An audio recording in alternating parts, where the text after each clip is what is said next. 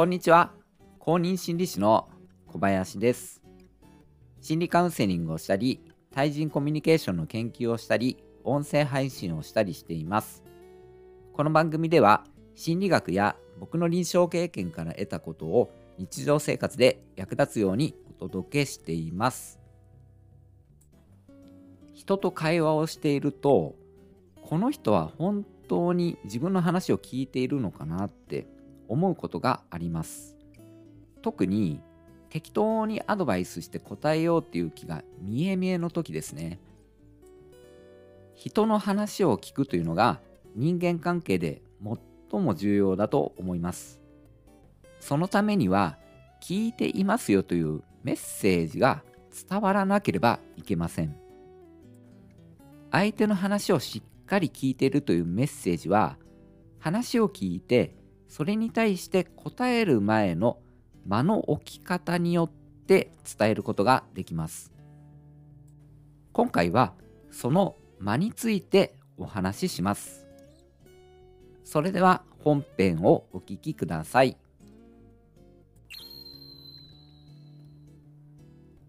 しっかり話を聞いていることを示すには話を聞いてから答える前にほんの少しの間を置くことが有効です。何かしら意見や考えを答える前の間です。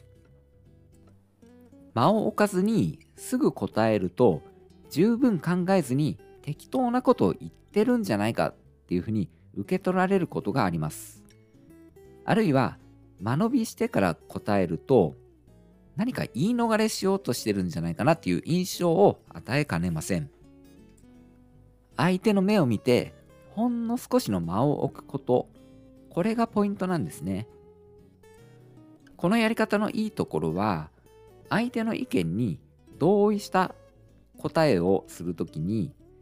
自分のことを分かって受け止めてもらえたという印象を与える。まあ、それは当然なんですけれども、なおかつですね、反論する答えをするときにも十分考慮してくれた上で意見をしてくれたんだなっていう印象を相手に与えることができるんですよね。よく不祥事を起こした人の謝罪会見ってありますよね。その時に記者からの質問に早すぎる回答をしたりあるいは遅すぎる回答をしているとなんかどこか言い逃れしているように見えてしまいますよね。まっすぐ見てほんの少しの間の後に答える人を見ると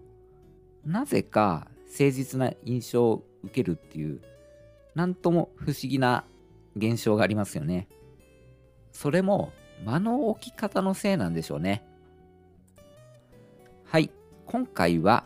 相手の話をしっかり聞いていることを示すために答える前にほんの少しの間を置くという話をさせていただきました。今回の放送はいかがだったでしょうか？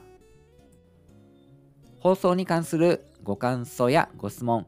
またはリクエストなどがありましたらコメントをいただけますと大変嬉しいです。コメントの仕方として放送の説明欄にお問い合わせフォームもつけていますので、そちらからコメントいただけますと、文字数に制限がないこととか、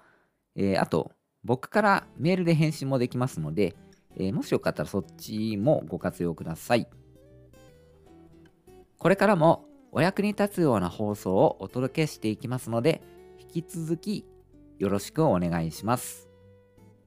公認心理師の小林でした。最後までお聴きくださり、本当にありがとうございました。